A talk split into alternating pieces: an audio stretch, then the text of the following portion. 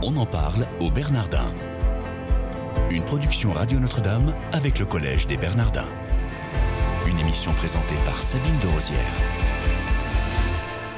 Bonjour à tous, comme tous les matins, on en parle au Bernardin. Merci de nous rejoindre sur l'antenne. J'ai la joie de recevoir aujourd'hui Antoine Arjakovski. Bonjour monsieur. Bonjour. Merci d'être avec nous. Vous êtes euh, co-directeur du pôle Société, Liberté et Paix du Collège depuis 2011 et vous avez longtemps travaillé pour le ministère des Affaires étrangères français. Vous êtes euh, aussi directeur du conseil d'administration de l'Institut d'études écuméniques de Lviv en Ukraine. Ce matin, vous êtes venu nous parler d'une soirée que vous organisez le 7 janvier prochain au Bernardin, qui aura pour thème La France en état de choc, comment sortir par le haut. Euh, donc c'est évidemment en écho aux attentats que la France a vécu euh, en 2015, à deux reprises. Et vous partez de la thèse élaborée par le philosophe Pierre Manant euh, dans son ouvrage Situation de la France, qui est sorti il y a peu de temps, où il dénonce finalement le principe de laïcité brandi à tout bout de champ. Est-ce que vous pouvez nous expliquer sa thèse? Oui, d'abord, je rappelle que avec euh, Antoine de Romanet, on organise cette soirée euh, parce que on a un séminaire de recherche au Bernardin depuis euh, plus d'un an, c'est-à-dire avant les événements de Charlie, sur la question des rapports entre État, religion, laïcité et sur les nouveaux fondamentalistes, enjeux nationaux et internationaux. Donc on réfléchit là-dessus depuis un bon moment, et c'est vrai qu'on voulait marquer le coup le 7 janvier 2016, ça sera un an exactement après les attentats du 7 janvier 2015 qui avaient euh, marqué la France et qui s'étaient déroulés à Charlie Hebdo, comme vous vous en souvenez. Et euh, on, voulait particulièrement après euh, la tuerie qui a eu lieu le, 13 novembre, rassembler ceux qui réfléchissent non seulement à un constat de, crise en France, mais qui proposent des solutions. Et c'est vrai que Pierre Manant, avec son livre Situation de la France, qui est paru chez, chez DDB au mois d'octobre, propose des solutions. Et on voulait euh, faire en sorte que ces, solutions qui peuvent être discutées, qui sont discutables, euh, mais qui ont l'avantage d'avoir un regard lucide sur ce qui se passe, qui est vraiment gravissime. Euh, eh bien, on voulait les, discuter avec avec des gens comme un musulman qui s'appelle Rachid Benzine, qui est un intellectuel, un philosophe, avec Giulio Deligio, qui est un intellectuel italien, mais qui, qui, qui travaille ici en France, avec Richard Prasquier, qui est l'ancien directeur du CRIF. Avec, Président même du CRIF. Oui, ancien président du CRIF, absolument. Très investi dans la communauté juive. Euh, le père Frédéric Louzeau, qui est euh, directeur du pôle de recherche au Bernardin et théologien euh, catholique.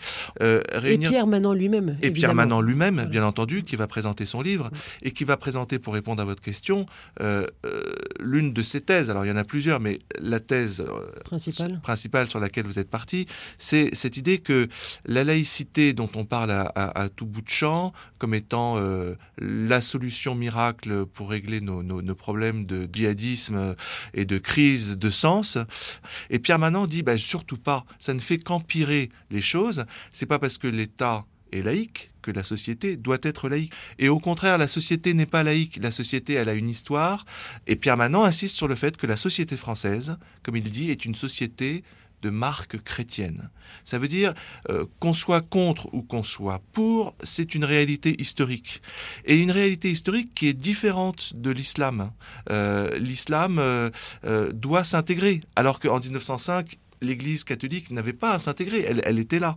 Donc voilà, ça c'est sa première thèse, de dire, quand on parle de laïcité, attention, l'État doit être laïque, euh, la société ne doit pas l'être. Alors rien que ça, ça demande déjà beaucoup de, discussions parce que ça veut dire des réformes de fond. Et moi notamment, je, voudrais poser la question à Pierre Manant, euh, puisque je vais modérer le débat, je vais en profiter pour dire euh, attention quand on parle de laïcité de l'État, de quoi on parle?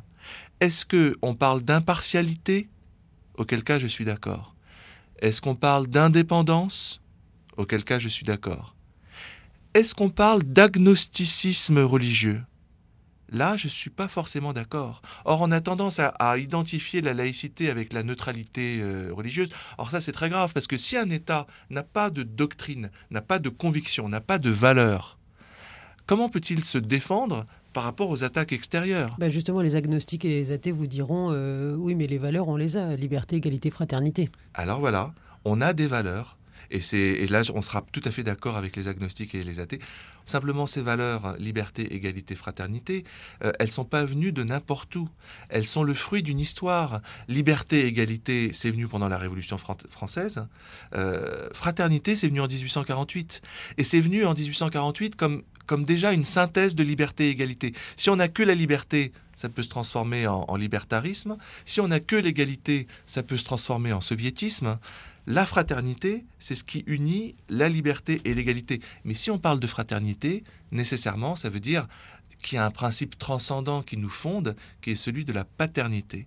Et donc, Pierre Manant, il, part de ça. Il dit, euh, même si on est incroyant, même si on est agnostique, on ne peut pas ne pas voir l'histoire de ces valeurs. Et c'est justement en regardant l'histoire de ces valeurs qu'on arrivera à un nouveau pacte social. Et il dit notamment un pacte qui parle d'une nouvelle alliance les juifs, les chrétiens, les musulmans parlent d'une alliance entre Dieu et les hommes.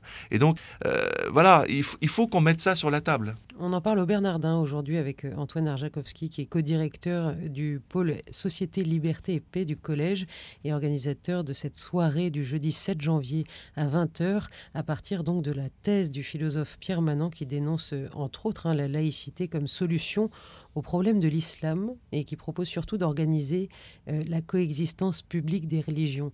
Quelle solution il apporte là? Alors c'est tout l'enjeu du débat, c'est que euh, Pierre Manant il dit euh, il va falloir il va falloir un, un nouveau pacte. Et lui ce qu'il dit c'est que dans ce nouveau pacte il faudra que les musulmans fassent un geste et il faudra que l'ensemble des citoyens français fassent un geste. Non seulement ça, mais qu'ils puissent créer un islam de France c'est-à-dire prendre leur distance par rapport à l'Arabie saoudite, voire même par rapport à la Tunisie, au Maroc, à tous ces pays qui hors de France forment les, imams pour qu'ils viennent en France. Donc ça, euh, Pierre Manon nous dit, euh, il va falloir euh, penser les choses autrement parce que, qu'on le veuille ou non, l'islam en France est différent de l'islam en, Algérie ou, en Arabie Saoudite. Donc ça, leur lieu de prière. Les, les, mosquées sont, sont financées par soit l'Arabie Saoudite, soit l'Algérie, soit la Tunisie, soit. Alors, comment est-ce que vous voulez qu'ils arrivent à se désolidariser si leurs lieux de culte sont financés par ces pays-là? Et c'est pour ça que Pierre Manant dit que ça doit aller dans les deux sens. Eux doivent faire ce geste-là de comprendre que pour grandir euh, et pour s'épanouir, ils doivent créer un islam de France et le vouloir. Et la puissance publique, les citoyens, doivent soutenir l'État. Euh, dans une évolution intellectuelle que je trouve très importante, pas simplement pour l'islam, mais pour toutes les religions, qui consiste à dire c'était important en 1905 de séparer l'État des religions, Aujourd'hui, c'est important de penser une coopération entre l'État et les religions, qui se fait de fait, mais qui est niée intellectuellement. Et donc, pour penser cette collaboration, il va falloir penser en particulier qu'on puisse financer dans certains cas, des universités, des lieux de culte, des, des lieux de formation qui puissent associer le génie de la culture française, de l'âme française, comme dit François Hollande, avec euh, les richesses particulières des traditions religieuses. Euh, on a pas mal de contacts avec des représentants de, l'État, euh, du ministère de l'Intérieur.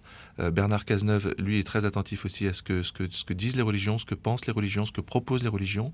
Au ministère des Affaires étrangères, on a régulièrement des, ambassadeurs, des diplomates qui, viennent à nos, à nos séminaires.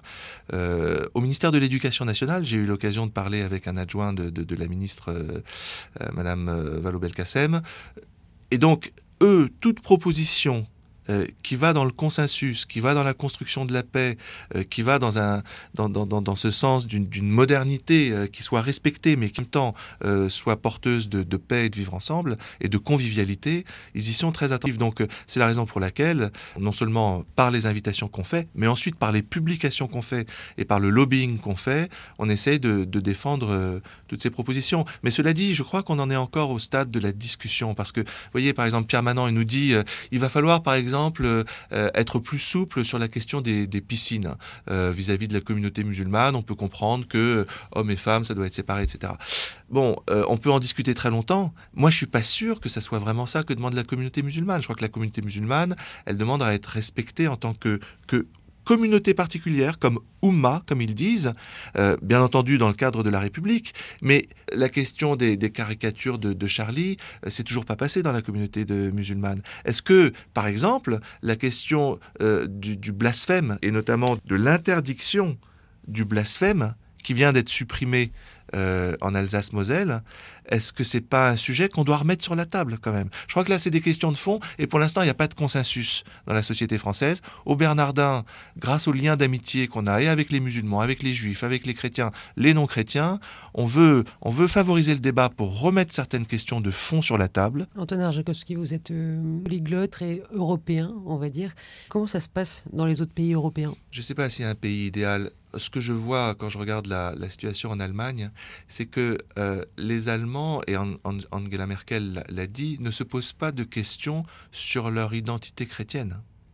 Euh, ce qu'ils disent, c'est c'est en retrouvant notre identité chrétienne euh, qu'on parviendra à être accueillant. Et ce terme de l'hospitalité, à mon avis, est beaucoup plus fort que le terme de la tolérance, qui est le terme numéro un en France. Le fait qu'on mette plus l'accent sur l'hospitalité, et, de fait, quand on a vu les Allemands accueillir 800 000 migrants, là, depuis le début de l'année en Allemagne, ce qui est gigantesque, et qui l'ont fait avec le, avec le sourire et avec, avec beaucoup d'efforts, on se dit que on a quand même pas mal de travail à, à faire en France. Euh, il y avait vraiment un consensus. Alors maintenant, on comprend bien que c'est difficile d'aller plus loin, mais euh, je dirais que le fait qu'il soit plus euh, enracinés dans leur culture et dans leur tradition, le fait que les églises soient reconnues par la puissance publique, le fait qu'elles soient riches, les églises, euh, ça c'est une richesse pour l'Allemagne et c'est, je pense, un exemple intéressant pour l'Europe. Alors chaque pays a son histoire particulière. Merci en tout cas d'être venu nous parler de cette, euh, de cette soirée du jeudi 7 janvier, chers auditeurs. N'hésitez pas à le noter dans votre agenda. Jeudi 7 janvier à 20h euh, au Collège des Bernardins, évidemment. N'hésitez pas à vous inscrire, à prendre vos places avant. Il risque d'y avoir pas mal de monde. Je vous souhaite une excellente journée. Je vous remercie de votre fidélité.